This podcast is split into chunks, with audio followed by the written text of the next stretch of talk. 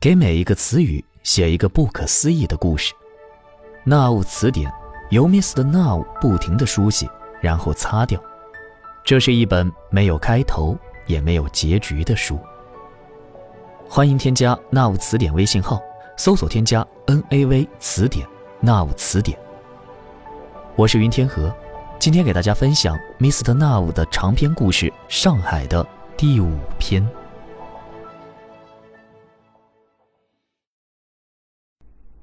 有一个去过淮海路一零一二号大楼的女人说：“那里的保安队长会一种法术，可以让人瞬间穿越，甚至可以看到公元年代的上海，而且保安队长还特别帅。”这个女人曾经开过一个美容店，专门帮爱美的女性化妆、打扮，做穿衣顾问。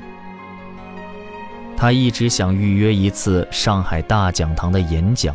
来讲述他在淮海路一零一二号的经历，但他的名字无法注册，而且自从他跟一个街头艺术家描述过一次淮海路一零一二号的事情之后，就再也没有人见过他。那家美容店的原址开了一个画室，画室的主人说从来没有见过他。每一个上海人。都可以自由出入淮海路一零一二号，但走出一零一二号大楼，意味着他会变成另一个陌生人，连他自己都会忘记自己。上海的人口没有增加，但因为淮海路一零一二号不断诞生的陌生人，生活变得有趣和多样起来。美容店老板娘的话因此并不可信。一个变成了陌生人的人，当然不会记得从前自己是什么样子。他的讲述只是一个传闻，而借由一个在街头弹着少了一根弦的吉他歌手来传颂关于淮海路一零一二号的故事，就更加缺乏说服力。走出淮海路一零一二号的人。只能靠家人领回，但他对家庭的亲近感已经丧失，需要一个叫做亲情培养工程的专业人员来进行康复治疗。淮海路一零一二号因此成为一个毒品悖论。意志力超强的人都坚信自己不会被毒品俘获，因此会去尝试毒品。但从此跌入深渊。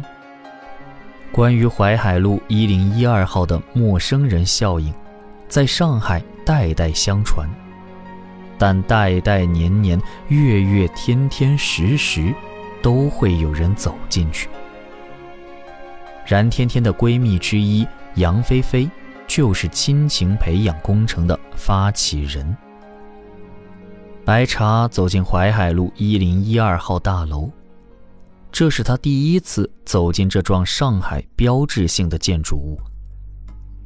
不知道是不是因为视觉差，走在大楼里面的人都很高，而且个个衣着光鲜。人们毫不拘束地消费美酒、美食和华服。这里居然有上海其他地方没有的所有东西。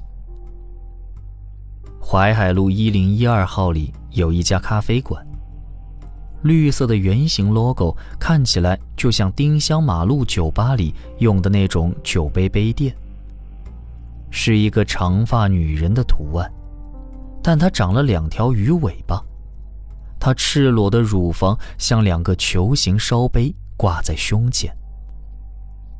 那个每天上午十点到十一点在广场上演讲时间主题的男人。是咖啡馆里的侍者。大楼从一楼一直到最高的七十六楼，七十七楼是一个天台，都是中空的。站在一楼向上仰望，只看到最高处是一个小小的圆形，像是一楼那家咖啡馆的 logo 挂在空中。白茶走进二楼一家店。一个身形肥胖的女人，应该是老板，正坐在一张白色的沙发里睡觉。他肥硕的下巴吊在胸前，跟低胸衣露出的乳房连成白茫茫的一片。店里售卖的是一种棕色的糖果，标着原产地来自于公元年代某个国家。白茶随手拿了一颗放进嘴里。一股纯天然的、带有苦味的甜蜜感占据了他的味蕾。老板娘看起来正在梦中，翕动着艳红的双唇，呢喃：“嗯，姐，他会来的。”白茶慢慢踱到隔壁的一家钟表店，店里没人。一些巨大的挂钟和座钟立在店里，构成了一个由虚假时间建成的迷宫。而柜台里摆放着各种精巧的腕表，因为年代久远，有些表的秒针已经没有了。钟表店里滴答滴答的声音汇到一起，节奏完全一致，产生巨大的轰鸣声。如同一个巨人走在木地板上，有一只腕表的中文标签都已经磨损，只能看清两个字：打匪。白茶想要找的人是那个会变法术的保安队长，但大楼里根本看不到任何一个保安。也许，我应该搞出点动静来。白茶从钟表店里搬起一只挂钟，从二楼扔到了一楼的大堂中庭。钟表摔碎的同时，发出了一声钟声，很清脆。一个走在一楼的姑娘吓了一跳，在跑开时撞到了橱窗玻璃上，头开始流血。一个外国人保安向二楼冲了上来。与此同时。糖果店里的老板娘也被惊醒了，她似乎在睡着时睁着眼看到了白茶偷吃了一颗糖果，她站起身，晃动着全身的肥肉向白茶冲了过来。白茶看看外国人保安和糖果店老板娘，发现自己无路可逃，然后白茶从梦里醒了。罗百万打开檀木盒子，盒子里有一只蓝色的鸟儿，它长了一双灰色的像人一样的眼睛，鸟喙也是两片像人一样的唇。它的羽毛全部是蓝色的，在阳光下是透明的，或者说整个鸟都是透明的。它像一只二维的画出来的鸟。罗百万把鸟放在掌上，它没有一丝重量，又像是一只鸟的投影。当它在客厅里飞翔时，翅膀会发出声音，而且会带来一股异香。它飞了一会儿之后，就落在罗百万的肩头。从另一个角度来看，罗百万的肩上有一只鸟儿的投影。这只鸟是上海第八千零一种鸟类，也是第一只天际鸟。端木拿雪住到了水梅家里。水梅只要在家里，就会把自己脱得一丝不挂，裸着身体走来走去。她光洁的皮肤像是花瓣，轻轻一碰就要滴出水来。水梅挑逗地看着端木拿雪，喜欢吗？端木拿雪羞红了脸，感觉像是自己也光着身子。这些花很漂亮。端木拿雪凑到冉天天送给水梅的花前，花朵仍旧如同刚刚摘下来一样。一个朋友送的，水梅说道。你离开十五厘米看。我总觉得这些花跟那幅画上的花是一样的。端木拿雪后退一步，盯着水梅男友的画看了看。他没发现鲜花跟画中花的关系，但是他发现画中有一双眼睛在看着自己。他换了个角度，那双眼睛还在看着他。水梅说：“我去上班了。”他没有注意到端木拿雪奇怪的表情。白茶从梦里醒过来，他的双臂有些酸痛。如同刚刚搬过重物，而双脚缠在一起。他躺在床上，静静地想着淮海路一零一二号里面的一切。每一样物体都是真实的，甚至连颜色和气味都那么真切。而他所看到的人，表情仍旧清晰，像是经常碰到。不知道真实的淮海路一零一二号是什么样子。放下对这个梦的探究，白茶起了床去实验室。无基因食物的研究已经接近尾声。端木拿雪正在整理所有资料，写成完整的论文。论文提交到相关机构后，经过简单的审核，就可以进入到实际的生产过程。所谓的生产，其实就是在一个实验基地中，利用无基因的无限衍生原理，来制造出种种如生物般的食品。经过转基因时代长期的进化，上海人已经不再适应纯生物食品，接受无基因食品已经顺理成章。教授，你觉得苹果的传说是真的吗？端木拿雪突然问了一句。白茶有些诧异。苹果在年时代的上海是最先被试验的食品，在无基因项目启动之前，苹果里的生物基因已经只有亿分之一的量存。关于苹果的传说只有一个。你是说苹果纪年吗？是的，教授。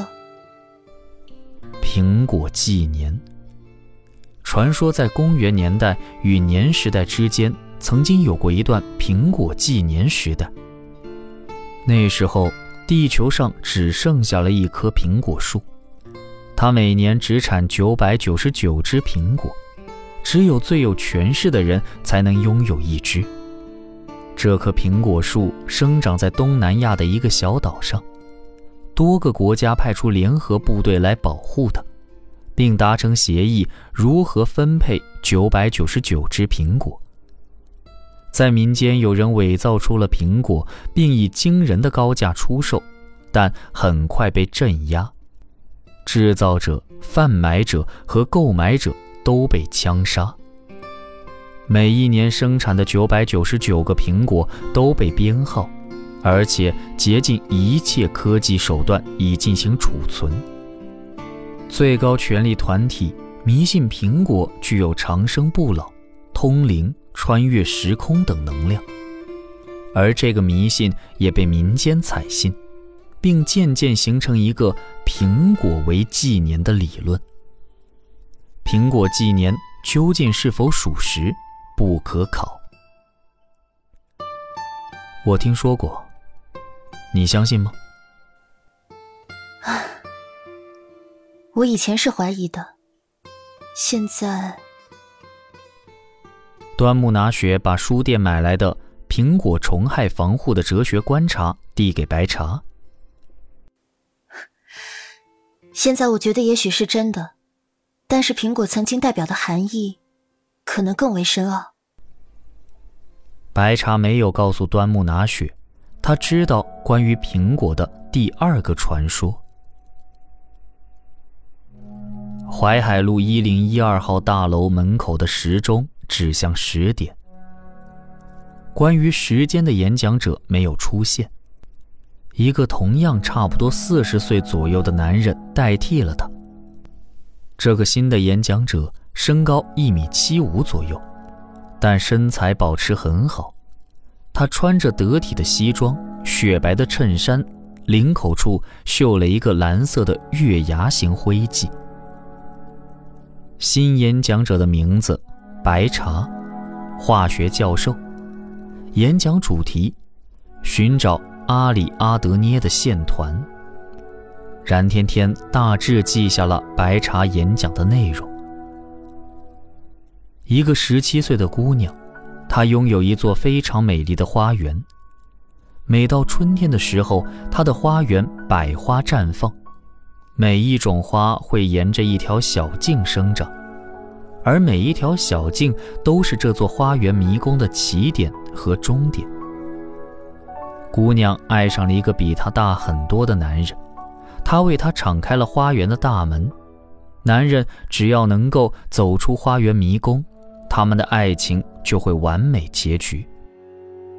为了能够让情郎顺利找到自己，姑娘给了他一个线团做引导。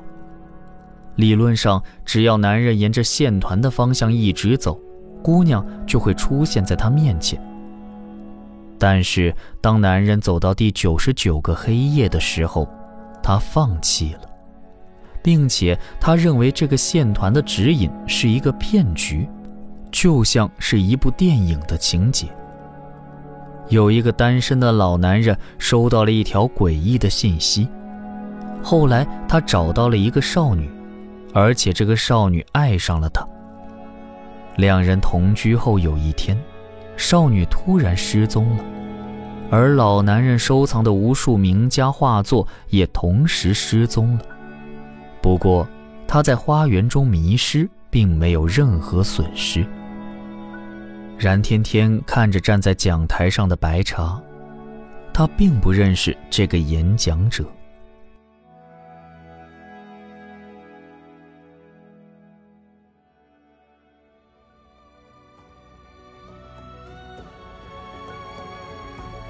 您刚刚收听到的是由那物词典为您带来的长篇故事《上海》。感谢您的收听。